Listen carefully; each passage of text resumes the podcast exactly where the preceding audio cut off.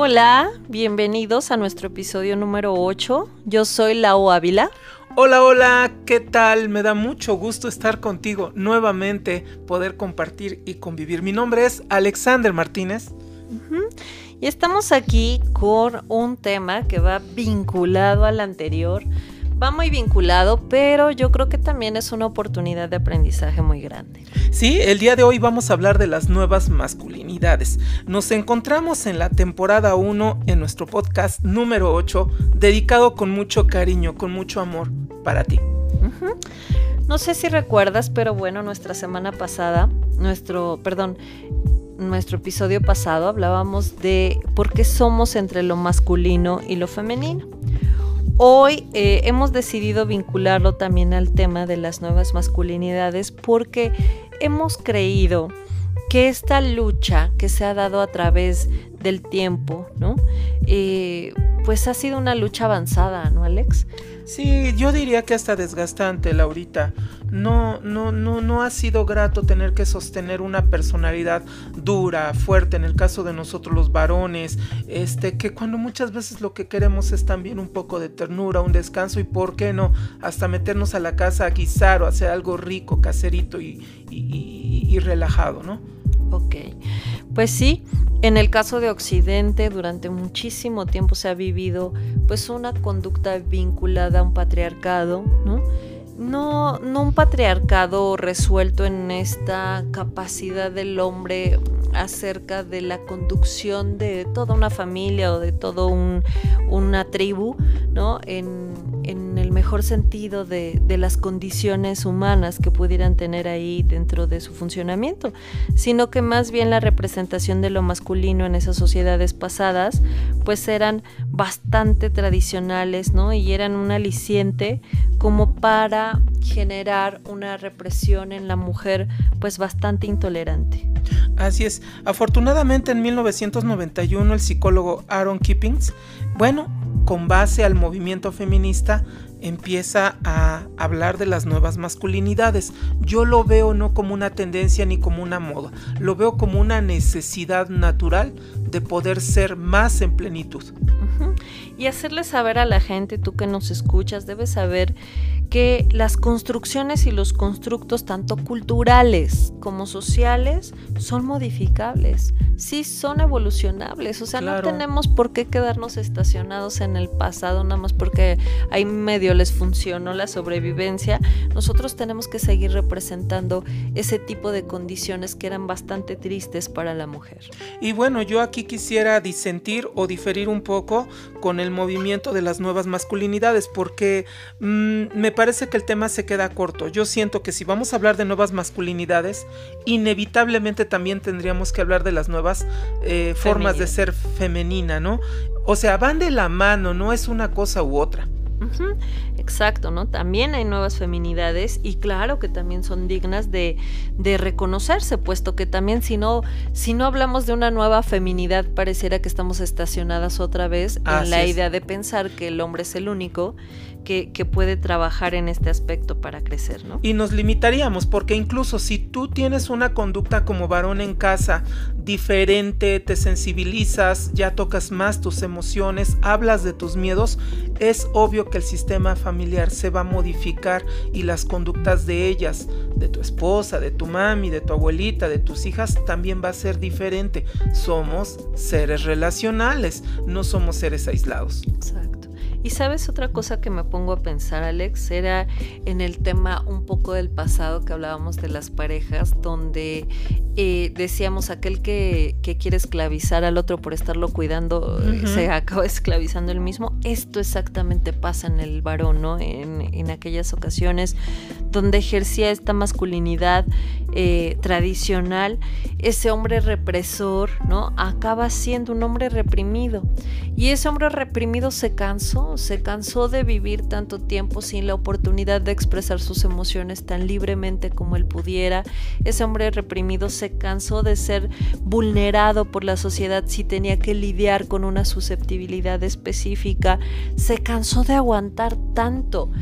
A mí me llama mucho la atención casi siempre se le pone atención a la violencia de la mujer y casi nunca se le pone atención a la violencia masculina.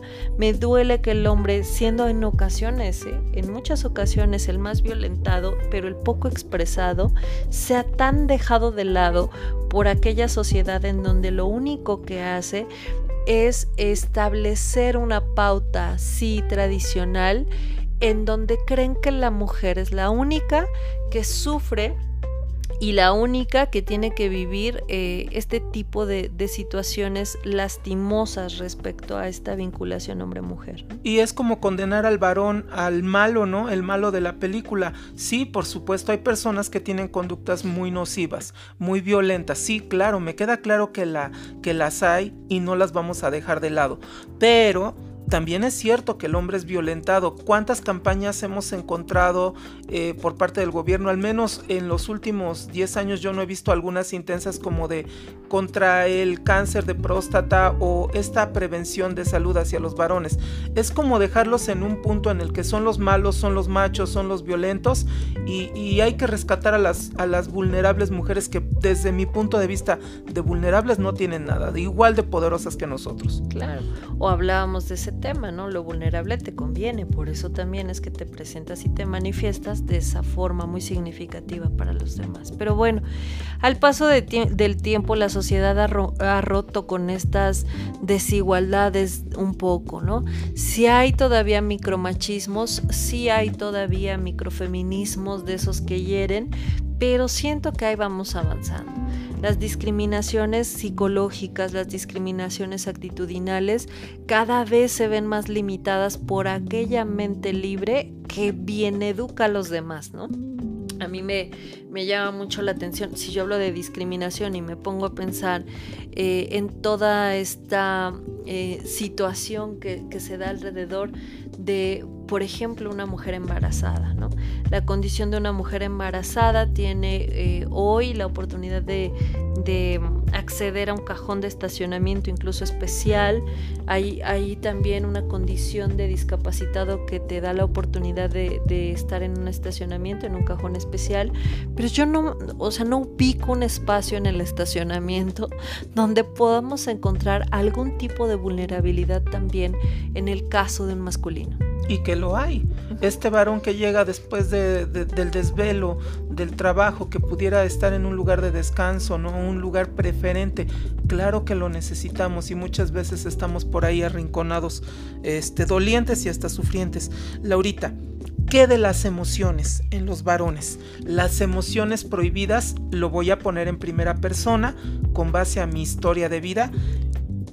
La tristeza y el miedo prohibidas, no las puedes expresar, no las puedes decir en el presente, mucho menos frente a varones, porque te vuelve débil, te vuelve vulnerable.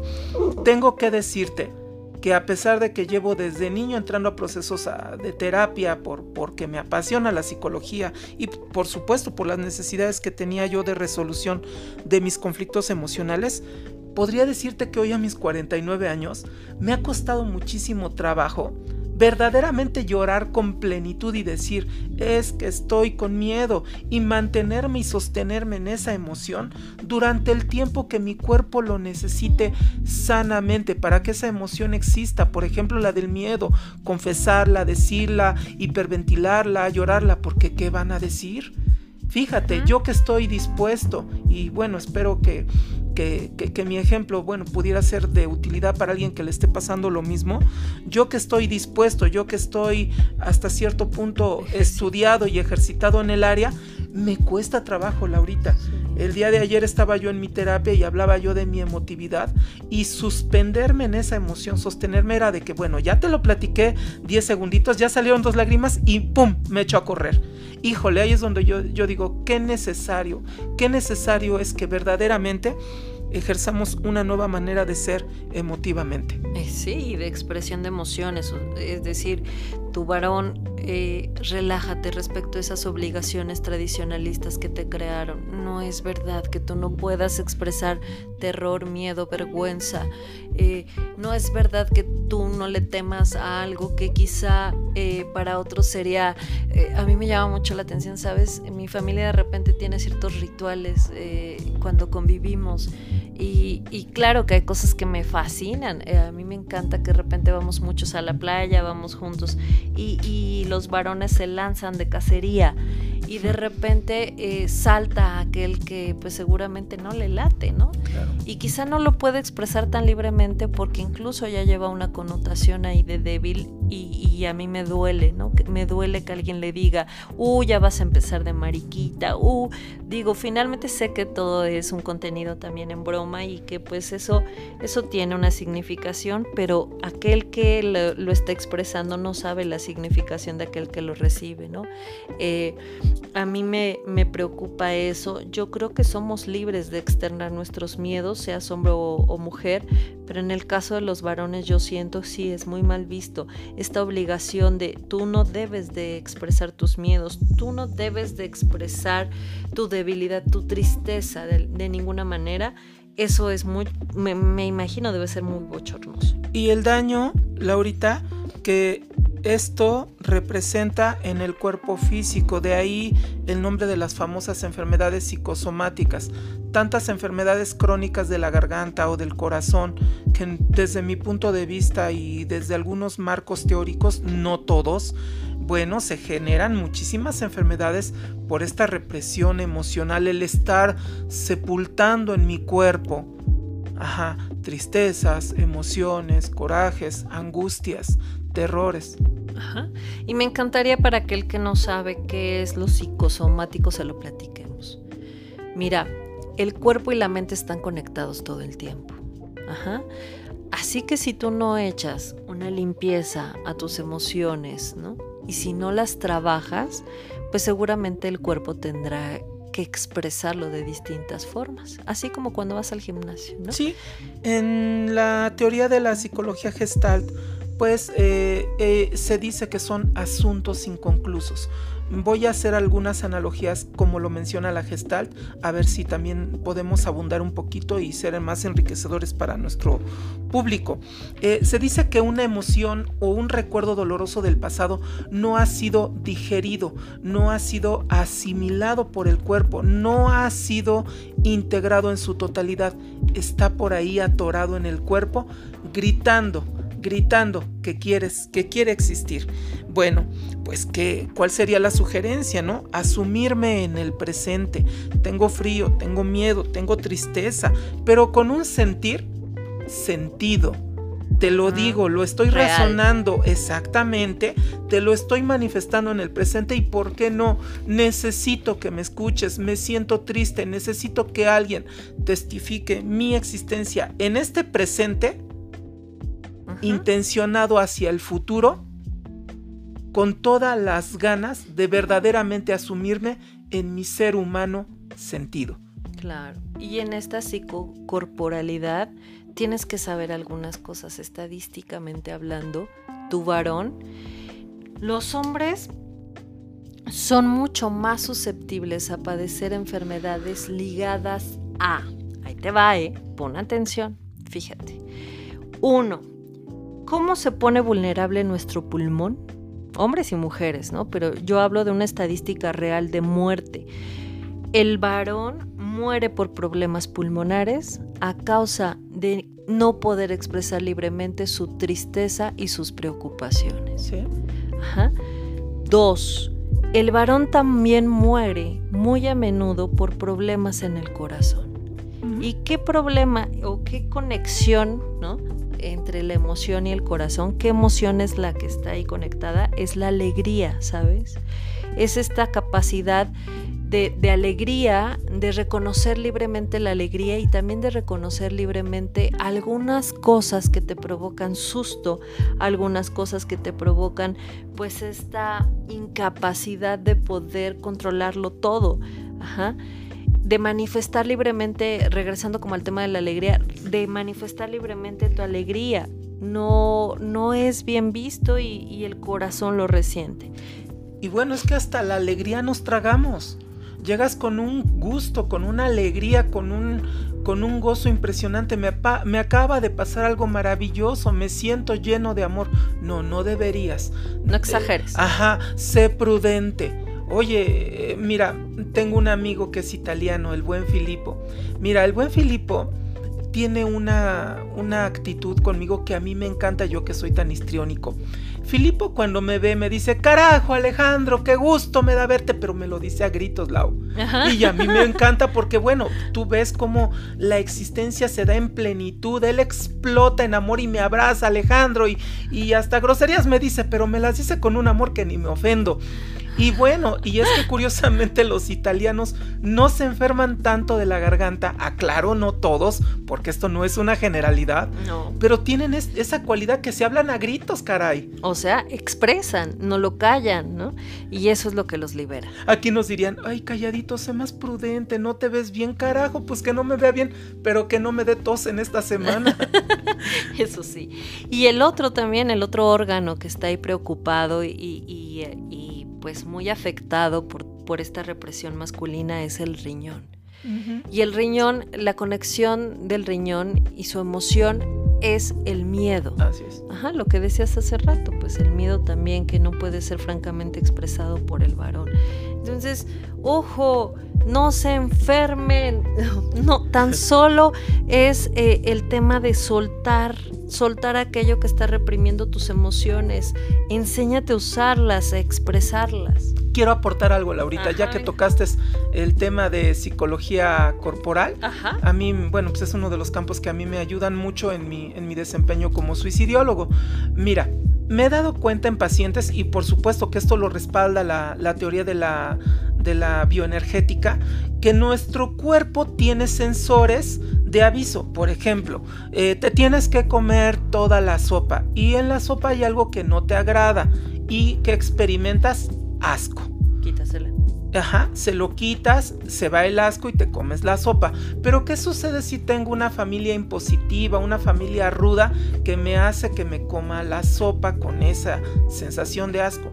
Lo que va a pasar si lo hacemos repetitivamente es que este sensor del asco, estas ganas de volver el estómago, se van a desensibilizar hasta que muchas veces se pierden estos sensores. Esto cuando yo lo conocí, wow, me cambió la vida. Porque, ¿qué crees?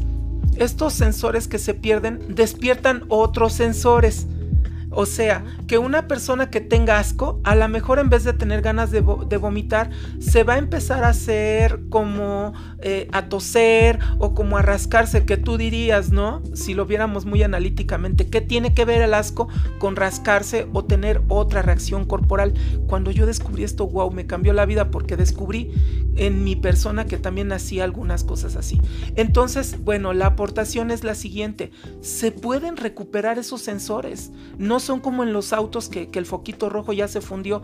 Cuando nosotros verdaderamente nos enfocamos en el aquí y en el ahora, en lo que estamos sintiendo, en cualquier sensación de alimento, de, hasta de besar a tu pareja y dices, no me gusta, estamos volviendo a rehabilitar o entrenar estos sensores. Hay que recuperarlos, hay que ir por ellos.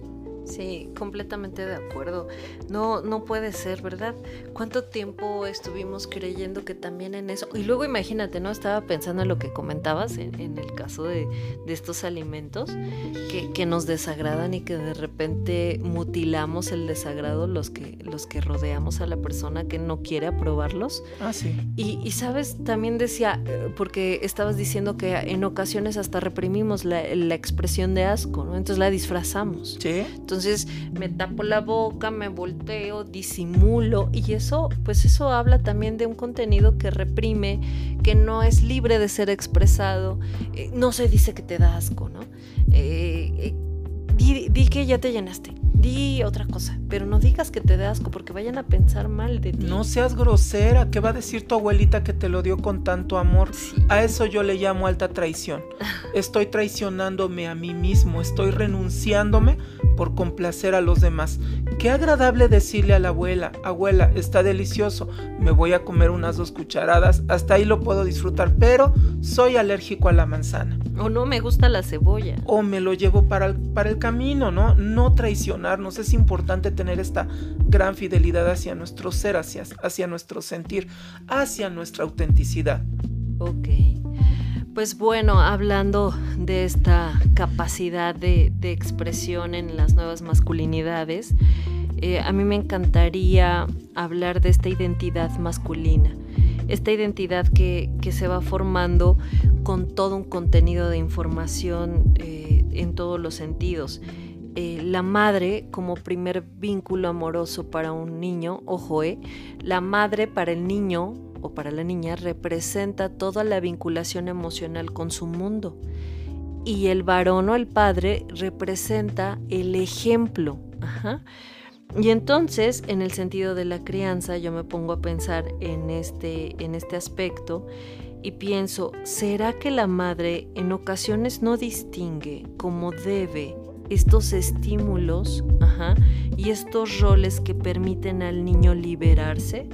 ¿Será que desde muy chiquitos los estamos criando en la idea de que ellos tienen que cuidar siempre y no ser los cuidados, de que ellos son los fuertes y que pueden cargar y ayudar a bajar el mandado del carro y no ellas, nosotros las madres somos las principales aportadoras de esta crianza positiva en la nueva masculinidad de estos varones y en la nueva feminidad de las mujeres, ¿no? Bien dicho.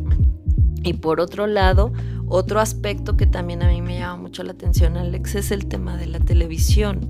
Lo decíamos hace rato. El varón eh, en la televisión, el contenido que más o menos oscila en una televisión libre, como a las 5 de la tarde, ¿cuál es? Bueno, pues son contenidos, bueno, súper tóxicos. Ajá, así es. Bueno, pues mira, eh, Estamos hablando de una situación social en Latinoamérica. Aclaro, no estoy dándolo como una generalidad. Y bueno, por supuesto que afecta el contenido que el gobierno o que las emisoras nos dan en televisión, ahora ya en Facebook, en videos, entre otras cosas, ¿no? Los contenidos son muy dirigidos, son muy sexuados. Sí, y todo el tiempo hablar de esta eh, imagen del varón donde se le nota agresivo, se le nota invulnerable, se le nota insensible, fuerte, cerrado, negligente con su familia, negligente con su amor, negligente con sus hijos. Eh, este, este contenido es de alta influencia para, para los que lo ven, ¿no? Porque si tú no estás pasando por algo así, invariablemente cuando lo miras piensas que quizás se parezca y empiezas a mover las piezas para que parezca el tirano y, pare, y tú la sensible y, y demás, ¿no? Entonces estas escenas televisivas, pues ojo, hay que ser mucho más discriminantes para usarlas. Poder dejar de lado. Ahora, quiero dar un punto de vista a nivel mundial. Las conductas que nosotros encontramos en Latinoamérica como masculinas y femeninas, nada que ver con China, nada que ver con Australia, nada que ver con Japón.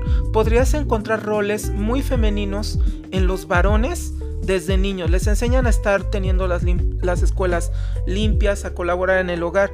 Es decir, que no es una situación solamente de, moda, sino que es una necesidad humana el poder evolucionar en nuestros roles de género.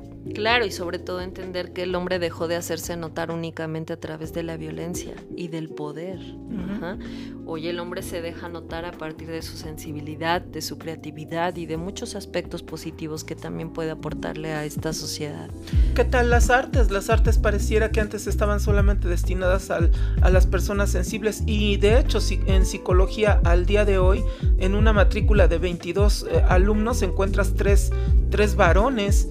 O sea, ¿en dónde dice que solamente es para mujeres? Claro, o, en las terapias, ¿no? También la mayoría está buscando terapia, pero aún, aún no tenemos esta capacidad de, complemento, esta capacidad de mirar eh, las áreas de crecimiento, eh, hablando de salud mental, como una oportunidad que no mide roles, que no mide géneros y que más bien está al alcance de cualquiera. Sí, yo diría que son áreas de oportunidad, como bien lo dice el análisis FODA. Es una gran oportunidad para que crezcamos, para que nos nutramos de nuevas actitudes, de nuevas formas de ser y de existir. Y ojo, entender también, hablando de esta nueva masculinidad, que la virilidad no es más que una construcción social. Es decir, la virilidad no es estática. Ajá, no la vas a perder, tranquilo. La, virilidad tampoco es eh, atemporal. La virilidad es histórica. Ajá. Así como la virginidad, oye, yo leía el contenido, doy una asignatura ahí en la universidad y leía el contenido del tema de la virginidad y, sabes, francamente, yo no lo sabía, a mí no, no se me educó para eso, pero cuando yo lo, lo aprecié desde la lectura, híjole, mi cabeza se abrió. Entendí que la virginidad no se rompe, no se rompe con lo que creemos que se rompe. La virginidad se rompe con nuestra primera menstruación. ¿Tú sabías eso? No, no, me resulta nuevo. Yo aportaría la emocionalidad. ¿Cuántas personas hemos ejercido nuestra sexualidad vamos voy a poner un ejemplo de que eh, la persona empiece a los 18 años y por ahí de los 25 años emocionalmente, verdaderamente abre el corazón a una experiencia profunda, afectiva, sí sexual, sí erótica, pero de comunión. Yo diría que ahí se pierde la inocencia, a pesar de que durante muchos años se haya tenido un sexo desensibilizado, le voy a llamar yo así, desensibilizado para quedar bien con mis amigotes. Exacto.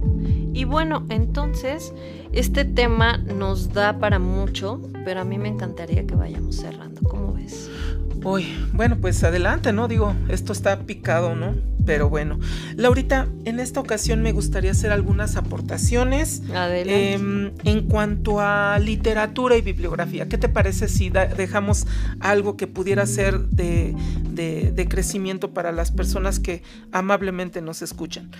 Yo leí en algún tiempo un libro que, híjole, me cambió el enfoque de, mi ser masculino. Se llama El otro sexo. Eh, la autora es Simone de Beauvoir, una filósofa existencial que, wow, yo cuando lo conocí dije, nada que ver con el feminismo popular eh, que nos enseñaron, lo digo con mucho respeto, ¿eh? el feminismo de Lupita D'Alessio y de Paquita la del barrio, lo digo con mucho respeto, ¿eh? hasta canto sus canciones, aclaro, no quiero ser despectivo, pero cuando yo descubrí este, esta propuesta feminista de Simón de Beauvoir, wow, dije, un, una pensadora tan, tan, tan brillante de, en su época nos deja este libro. Bueno, es esa aportación, es este libro que me gustaría que le echaran un ojito hay que buscarlo, hay que, hay que alimentarse también de, estas herramientas bibliográficas que, nos ayudan también a mirar las cosas desde una perspectiva pues mucho más libre. Hay por ahí un autor que se llama Luis Bonino, él es un psicoterapeuta que también me encantaría que buscáramos. Hoy no tengo a la mano una obra exacta de él, pero sé que habla de la masculinidad. Me encantaría que pudieras plantear o buscar a partir de su aportación este, esta serie de alternativas para tratar de lidiar con los diversos roles que nos fueron em, representados durante mucho tiempo como una problemática social y eh, pues búscalo, también está ahí cerca de ti para que te, te nutras. Hay un librazo em, ahorita voy a recordar al autor que se llama Mujeres que corren con lobos. Lo que me encanta de este libro es que no te sitúa ni en una parte moral ni en una parte de deberías. Te sitúa como mujer en una parte instintiva, lo que tú eres, las uñas que traemos dentro y por qué no también el amor y la ternura. Ah, el autor se llama Clarisa Pincola. Ok.